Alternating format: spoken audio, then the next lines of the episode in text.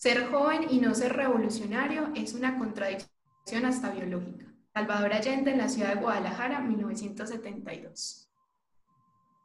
en cambio, las nuevas generaciones, ahí les dejamos un planeta diminuto para que gozaran. Un, le dice una niña generación Y, ¿para, ¿para dónde te vas de vacaciones? Para Nueva Zelanda. ¿Para Nueva Zelanda? ¿Es que estás podrida en plata o qué? No, de hecho me voy sola con 100 dólares. Cuéntanos cómo hiciste morrón inmunda, a ver. A ver, es muy fácil. Yo hice un post de mi hoja en sitio web de hojas de vida. Entonces me contraté como asistente fotográfico un antropólogo inglés para hacer un trabajo con los indígenas maorí al norte de Nueva Zelanda. Entonces voy a estar trabajando muy duro. Son cuatro meses trabajando con una fundación apoyada por Naciones Unidas, con este antropólogo. Entonces voy a estar trabajando con los que toda Oceanía. Me voy por Islas Marianas, Salomón, Islas Fiji, Tahití. Voy a estar también con Tailandia, Indonesia, todas. Mira, lárgate con todo mi odio. Es muy bueno. es lo máximo, Andrés López. Bueno, hoy estamos en el cuarto episodio. Ya les prometemos que vamos a tener nombre. Ahí está en camino. Nuestra amiga Sara ha estado muy juiciosa. Y eh, tenemos una invitada súper especial. Buenas noches, ¿cómo están? Me presento, ¿cómo van? Hola, soy Sara. Y yo soy Juliana. Y tenemos una invitada súper especial, una amiga del alma que eh, desde chiquita somos amigas. Eh, ella es economista, empresaria, eh, dueña, montó una marca de maquillaje para que la sigan en redes, Cobra Beauty, Beauty. Y bueno, ¿cómo estás, amiga? Ay, gracias por invitarme. Estoy súper emocionada de estar acá. Mi nombre es Daniela y bueno, como Juli ya dijo, eh, soy emprendedora y bueno, hoy vamos a hablar de un tema súper interesante, Juli, el abrebocas. A ver, el abrebocas, vamos a hablar de un tema complicado, pero que nos parece súper interesante.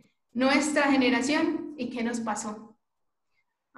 Amiga, amigas, ¿qué nos pasó? Imagínense que le pregunté, quise hacer como una encuesta así, eh, medio random, preguntándole a las personas sobre con qué palabras identifican a nuestra generación, eh, específicamente en 1981, 1996, que en muchos lugares esos somos los millennials, o sea, si nosotros alguna vez criticamos a los millennials, somos nosotros, y bueno, eh, estas fueron algunas de las palabras que, con las que muchas personas eh, nos caracterizaron o nos describieron, algunos jóvenes y algunos de generaciones pasadas.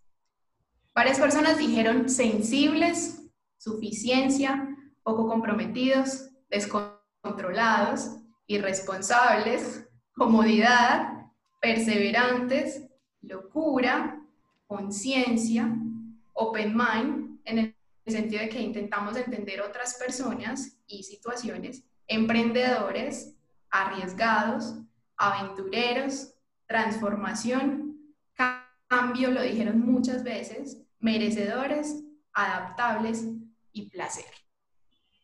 ¿Cómo, ¿Cómo se definirían ustedes? Si ustedes pudieran definirse en una palabra, ¿cómo se definirían? Así que lo primero que se les venga a la mente, o sea, no lo, no lo maquinen mucho. ¿A nosotros o a la generación? No, a la gente, o sea, a ustedes como parte de esta generación. Ah, ok. Eh, yo me quedé mucho con el em, potencial potencial. hacer grandes cosas. Y Dani. yo sin, yo sin, eh, pues que no le temo a nada, arriesgada. ¿Y tú? Yo me definiría con pasión, pero pasión, o sea, no con pasión, pasión, pero de ahí tengo demasiado tema para hablar después. Que me encanta.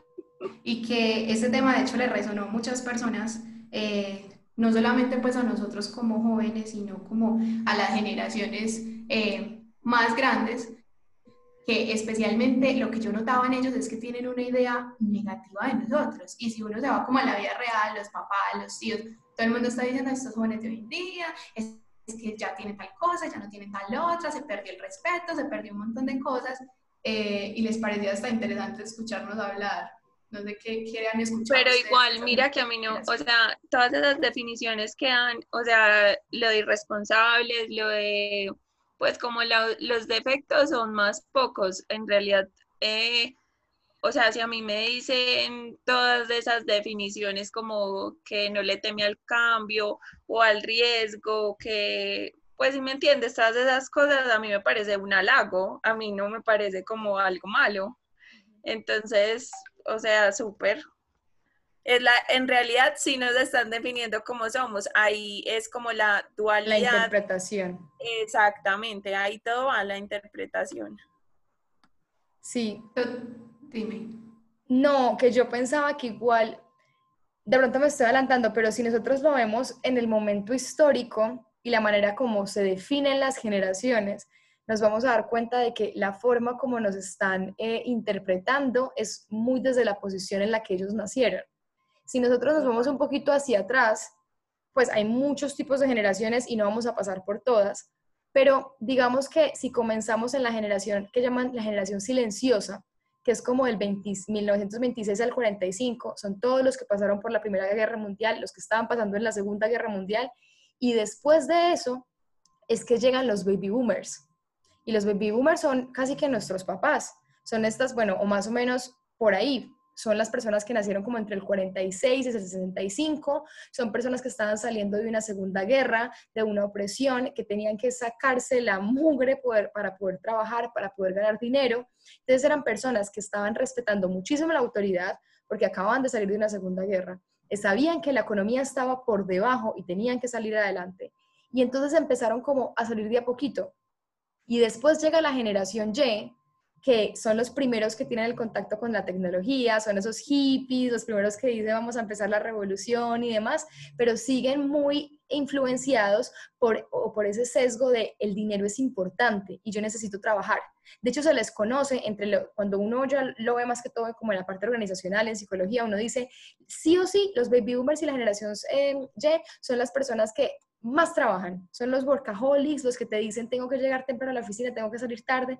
Entonces, imagínense para una persona en la que el dinero es más importante, en la que tiene que trabajar sí o sí, imagínense para ellos que te digan, no, es que quiero seguir mis sueños, es que para mí lo más importante es mi pasión, y por eso lo vuelvo a mencionar, obviamente es una contradicción en la mente que dicen, uy, me cambiaron el rol, yo creo que nosotros como millennials realmente somos la primera generación que no está poniendo el dinero por encima de todo.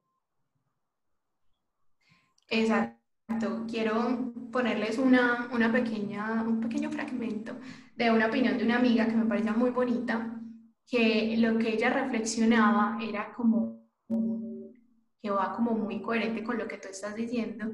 Somos una generación que se piensa otra cosa que no es plata sea, que se conecta con otras cosas, que empieza a importarle, ve, es que el planeta está vuelto nada, y es que ve, es que el plástico hace que se empeore y el consumo de carne es un maltrato animal y también empeora el planeta. O sea, somos como la primera generación em, que en Consciente. un gran número, en un montón de, o sea, no es una persona, sino como que ya es más común que uno vea, ve, hay un vegano, ve, este está apoyando una fundación, como que es una generación muy consciente y por eso ella era de las que decía esta, esta palabra junto con otra amiga que hablaba de la posibilidad. Escuchemos.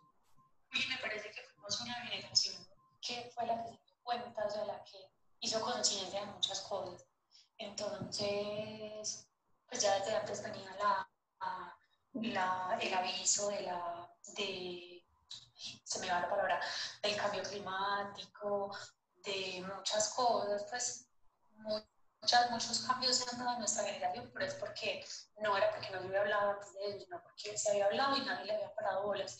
Y nosotros fuimos los que realmente paramos bolas y dijimos, en serio, en serio esto es verdad, o en serio pongámonos las pilas con el, con el planeta, con los animales, con el feminismo, con pues, esa lucha de la mujer.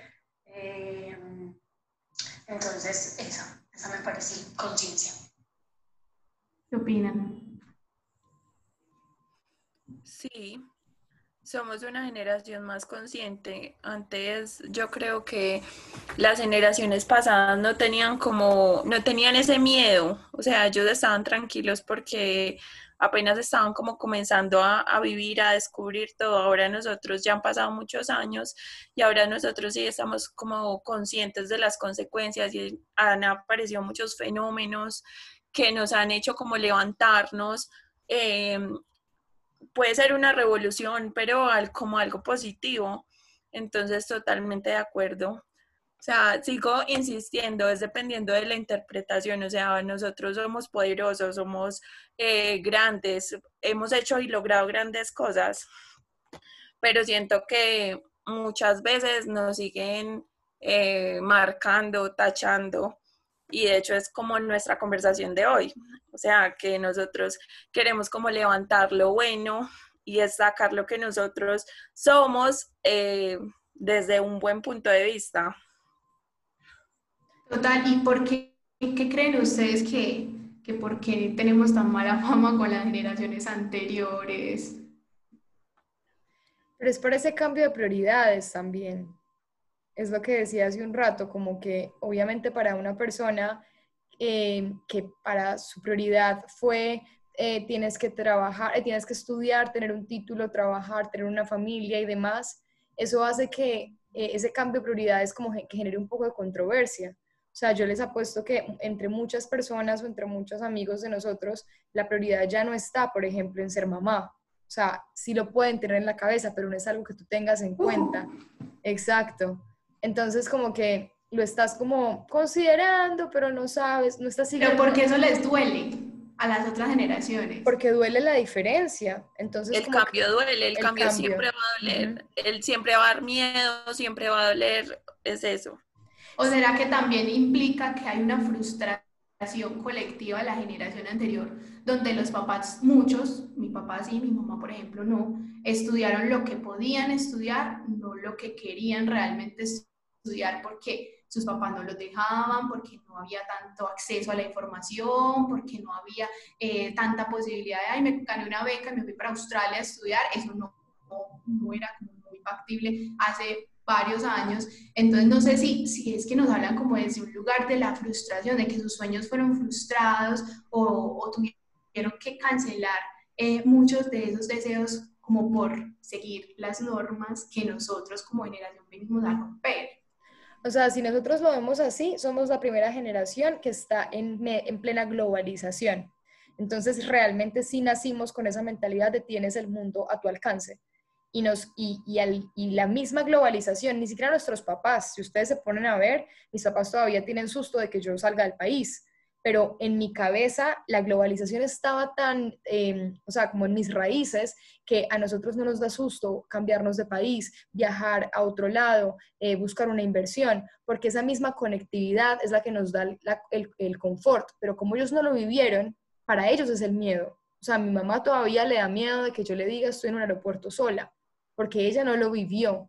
Entonces es lo, que mismo, lo mismo que decía Dani, el, esa, esa, son tan ajenos a esta nueva realidad, a la conectividad, a, esta posibilidad de tener todo al alcance, que eso es lo que genera la controversia. Por ejemplo, Danipi, que viaja a China, o sea, como, como uno que estudió en un colegio católico donde las normas eran muy cerradas, que estudió economía, que fue muy, muy disciplinada, muy en su burbujita, como uno con 24 años, 25 años, decide, me voy para China a comercializar. ¿Cómo es eso? ¿Qué te animó? No sé, ahí va la pasión, los sueños. O sea, yo sí, yo quería, en realidad, eh, como a nivel laboral, yo siempre como que lo había planeado. Yo decía, yo quiero ser economista, trabajar para una entidad nacional, pero yo no me quiero quedar ahí toda mi vida. O sea, yo quiero emprender. Y bueno, eso sí se lo tengo que destacar a mi papá, que él siempre ha sido comerciante, siempre ha sido emprendedor y él pues nunca me dijo como no lo hagas, pero siempre me decía como para qué tener un jefe si tú puedes ser muy grande. Entonces, yo no sé, a mí eso siempre se me quedó y yo, yo he visto como todo el proceso de lo, eso sí ha sido muy de él, de que he visto el proceso de su crecimiento, de que se ha caído y se ha levantado y yo siempre que he querido pues tener mi propia empresa y yo soy súper soñadora, o sea, si yo soy, si hay alguien soñador, yo soy la más loca soñadora y creo que por eso es que no le temo a nada y porque por mis sueños yo soy, o sea, me entrego y me voy con toda. Entonces era parte de eso, de, esa, de esa formación y ese sueño que yo dije, yo lo voy a cumplir y gracias a Dios pude trabajar como economista en una entidad nacional tres años largos. Em, irme a otra ciudad, dejar mis papás y luego volver y emprender y para mí creo que ha sido lo mejor y todos los días me levanto y trabajo de sol a sol de pues sí, sin parar para lograrlo. Entonces, sí, pues yo no le temo a nada y lo que se me atraviesa siempre digo, lo piso y sigo. Digna representante, Milen. Y con la frustración, ¿cómo, ¿cómo les va a ustedes cuando, cuando algo que planean, cuando algo por lo que luchan, ¡pah! llega un muro y se chocan?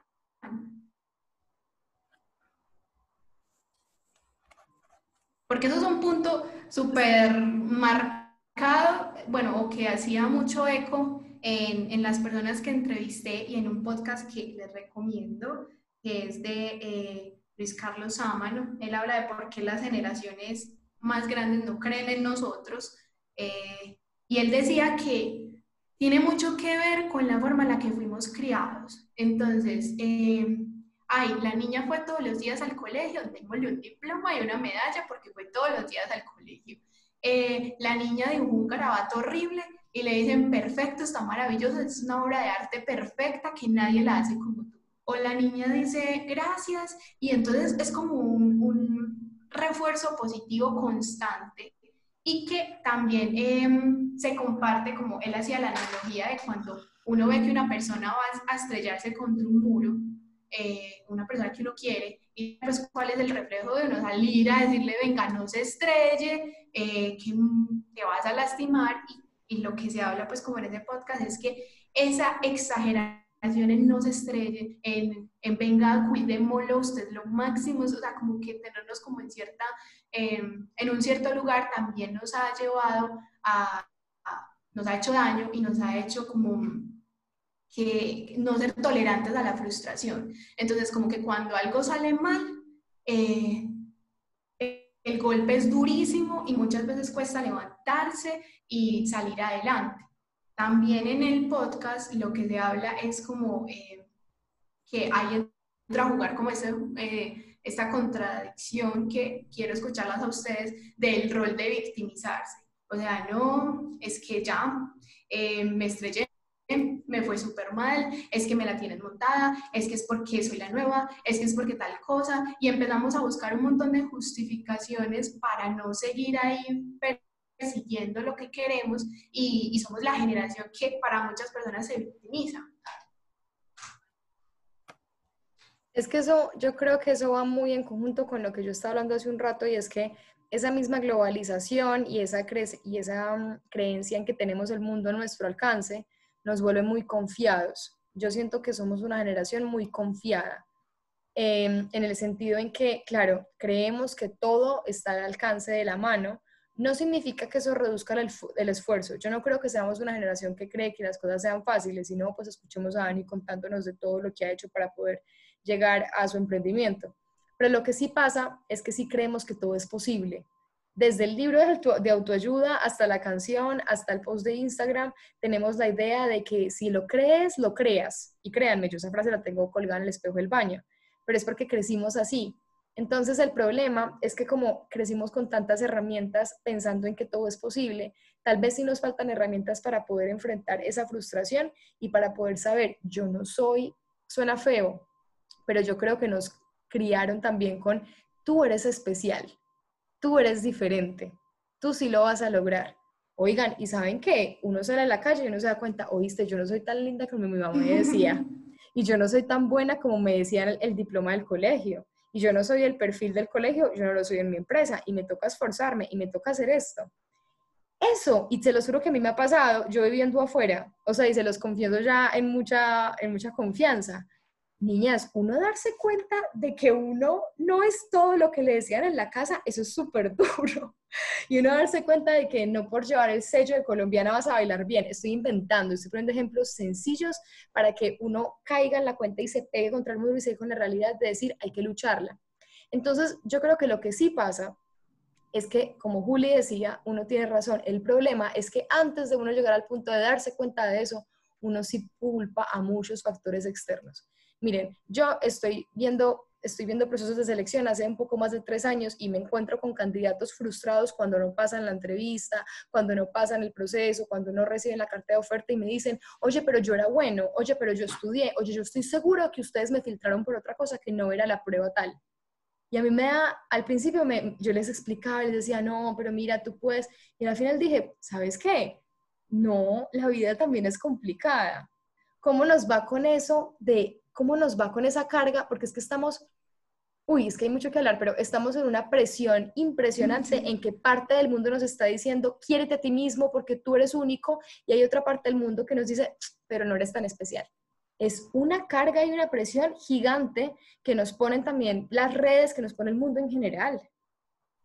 Sí, yo creo que ahí las redes, hablando un poquito de eso, de cómo impactan las redes en nosotros, o sea, lo que hemos hablado en la casa nos dijeron unas, una cosa hermosa, nos pintaron pajaritos, pero o sea, la realidad es eh, nos encontramos con algo muy diferente, por ejemplo, las redes sociales desde el punto de vista en, el que lo miremos, hacen un peso impresionante.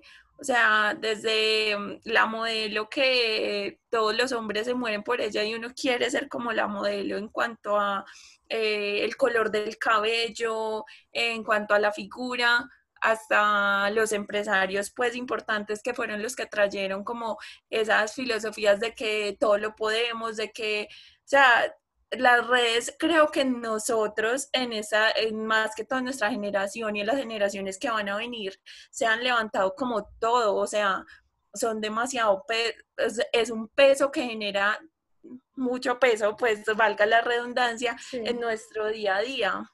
¿Y cómo lo manejamos? O sea, muchas veces yo digo, no voy a mirar más el celular porque si no me va a enloquecer. O sea, literal, o sea, voy a dejarla, y es mi trabajo, o sea, yo trabajo todo el tiempo con redes sociales y tengo que eh, moverlas todo el tiempo, pero digo muchas veces como no, nomás respiremos porque es necesario, o sea, es una saturación súper fuerte de todo lo que nos atacan todo el tiempo o nos nutren. Entonces es, es una dualidad, todo este tema es una dualidad impresionante que creo que necesitamos también como ser sabios y aprender a manejarlo porque si no nos, nos podemos dejar afectar súper fuerte. No, total. O sea, para el tema de las redes hay otro episodio completo, seguro. Y lo hablaremos, así como general, o sea, como haciendo una pincelada del próximo episodio, es que también es que ha cambiado la forma como nos, nos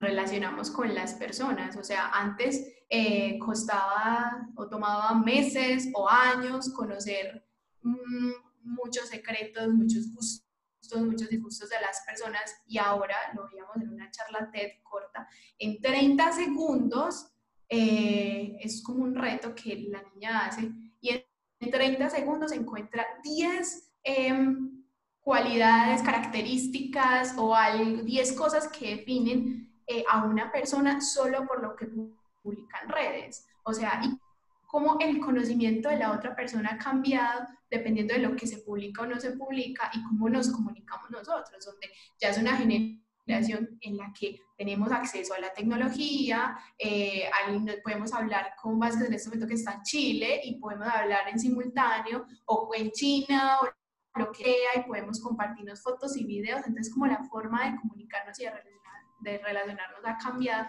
y nos pudo haber cambiado nuestra forma de obtener información o querer obtener cierta información inmediata. Es que por eso es que yo siento que hay tanta, hay, hay un abismo que todavía nos separa mucho de las generaciones hacia arriba, porque somos esa primera generación que sí tiene esa accesibilidad. Nosotros no tenemos, o sea, sí hay diferencia con las generaciones hacia abajo, con esto que estamos llamando, no sé, de la generación Z, que son del 2001, la generación Y, sí, sí, hay, hay, como más em, puntos en común, pero cuando hablamos de por qué nos discriminan, por qué tenemos diferencias generacionales, yo creo que por eso es que este es un episodio completamente distinto y es todo lo que tiene que ver con las redes. Más allá de eso, creo que volvemos a las prioridades a las prioridades que le estamos dando actualmente y a esa presión tan grande que tiene nuestra generación de cumple tu sueño. Yo creo que esa es una presión. O sea, no sé, imagínense, por ejemplo, ustedes que les digan ahora cuál es tu sueño. Ustedes sabrían decirlo. Uno o no. Sí, no, uno no. Entonces ese es el punto, como que yo siento que nuestros papás, si bien de pronto no elegían su carrera por vocación o por pasión, pues ellos sabían que tenían que elegir algo que les diera plata en lo que tuvieran que trabajar. Y si ustedes se, pueden, se ponen a ver los porcentajes de emprendimiento de una generación a otra, son muy distintos. Somos la generación, en este momento no les tengo ya el dato, pero somos la generación que más emprendimientos ha tenido. O sea, somos una generación más emprendedora, porque si estamos buscando otras formas, otro, otro mecanismo, nos estamos saliendo un poco del sistema. Pero como les digo, es una, es una contrariedad muy grande, porque entonces salte del sistema, sal de la zona de confort, uy, pero aférrate a lo que te acomoda, uy, pero, o sea, es, es como constantemente es un doble discurso medio raro. Y es que yo creo que también, eh, como que en medio de todo también somos un sándwich, o sea, sí, nosotros somos una cosa súper diferente.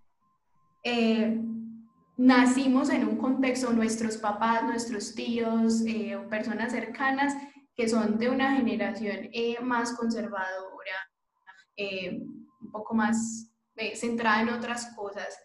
Y, y ahora que llegaron estos chiquitos con ya full acceso a un montón de información, con, con que el, el aborto puede ser legal, que el homosexual es aceptado por la sociedad, eh, o sea, un montón de chiquitos con acceso full a la información. Entonces son dos generaciones enormes, súper diferentes, o sea, es que no hay por dónde unir, no hay nada que las una. O bueno, si hay algo que une esas dos generaciones, somos nosotros. O sea, nosotros tenemos esa misión eh, de que nacimos bajo un, contexto, nacimos como con unas reglas, con unas... Eh, ideas muy impuestas en la sociedad y nosotros fuimos como el que empezó a generar el cambio, el que empezó a hacer la apertura a un montón de nuevos eh, pensamientos para, eh, esta, para darle entrada como a esta generación que ya tiene un montón de, de cosas más definidas y más claras. Pero creo que a nosotros ha sido como el que nos ha tocado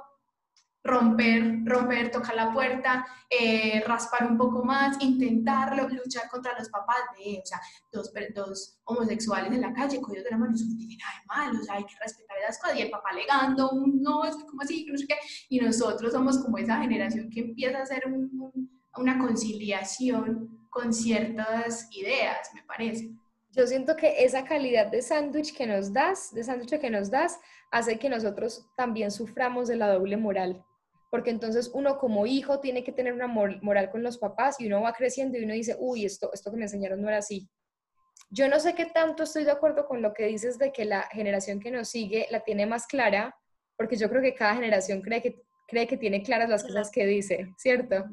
Pero sí, sí entiendo y sí, y sí sé a dónde te orientas en el sentido de que em, tiene unos fundamentos como más em, dispares o más lejanos a esas reglas que pusieron los baby boomers o, nuestra generación de arriba. Pero para ir, para ir concluyendo un poco, les tengo así como una pregunta capciosa. Si ustedes pudieran elegir no ser millennials, ¿en qué generación les gustaría ubicarse? Qué pregunta tan difícil. Pues yo siempre he dicho que yo me he sentido el renacimiento, porque, ah, pues, o sea, ya tirando ah, históricamente, pero voy a explicar por qué. Siempre lo he dicho. Porque me parece que fue una época donde se parece un poquito a la de nosotras, donde se dio como un renacer en muchas eh, áreas, no solamente en la cultura, en el arte, que es a lo que estamos acostumbrados, sino como en la forma de pensar. O sea, se pasó el, del medio medievalismo, bueno, como se diga, de la de lo medieval. Era muy estructurado y muchas cosas y, y la tortura y no sé qué, y las mujeres. Y, esta podría ser como, como, venga, pensémonos en otras cosas, ya no pensemos como tanto en, en la religión y en perseguir y quemar brujas, sino que, venga, enfoquémonos en un arte eh, o en algo parecido, no sé, o hippie, no sé. Amiga hippie, ¿cuál serías? No, yo no sé. No, no. Yo creo que estoy bien. eres, una, eres una buena millennial. Sí. Muy bien. Bueno, yo creo que para ir finalizando, Juli, ¿qué más tienes para decir? Eh, yo quería leer un, un, mensajito y ya para empezar, pues como a decir las, las ideitas finales. Eh, esta era la opinión de una compañera del médico, eh, joven médico, eh, y ella dice lo siguiente, yo pienso que somos una generación que todo lo ha tenido fácil, al menos para una gran mayoría, y por eso no hay mucho ingenio, amor por las pequeñas cosas, trabajo en equipo. Pienso que nuestra generación dice que quiere ser diferente, generar cambios, pero desde cada uno de nosotros no hay un aporte para esto. Pensamos que el error es siempre el otro. Además, la tendencia, aunque se niegue, es seguir figuras públicas que no aportan al crecimiento personal. Queremos mucho, deseamos mucho, pedimos mucho, pero hacemos poco. Sin embargo, no es correcto generalizar. Pienso que también nuestra generación ha traído personas que quieren de verdad un cambio y que luchan día a día por esto. Personas que encuentran la belleza en cada momento, en cada persona, en cada lugar y saben valorar cada segundo de vida. Ese es probablemente el motivo para que muchas personas no perdamos la esperanza que aún hay amor por la humanidad. Otro punto es que se reemplazó a Dios por cosas materiales y eso es otro tema muy largo, pero esa ausencia de Dios ha generado un vacío terrible en el corazón de muchas personas. Eh, no tengo una palabra, pero si lo fuera a definir tal vez sería placer. Nuestra generación, sin generalizar, pasa su felicidad en el placer efímero.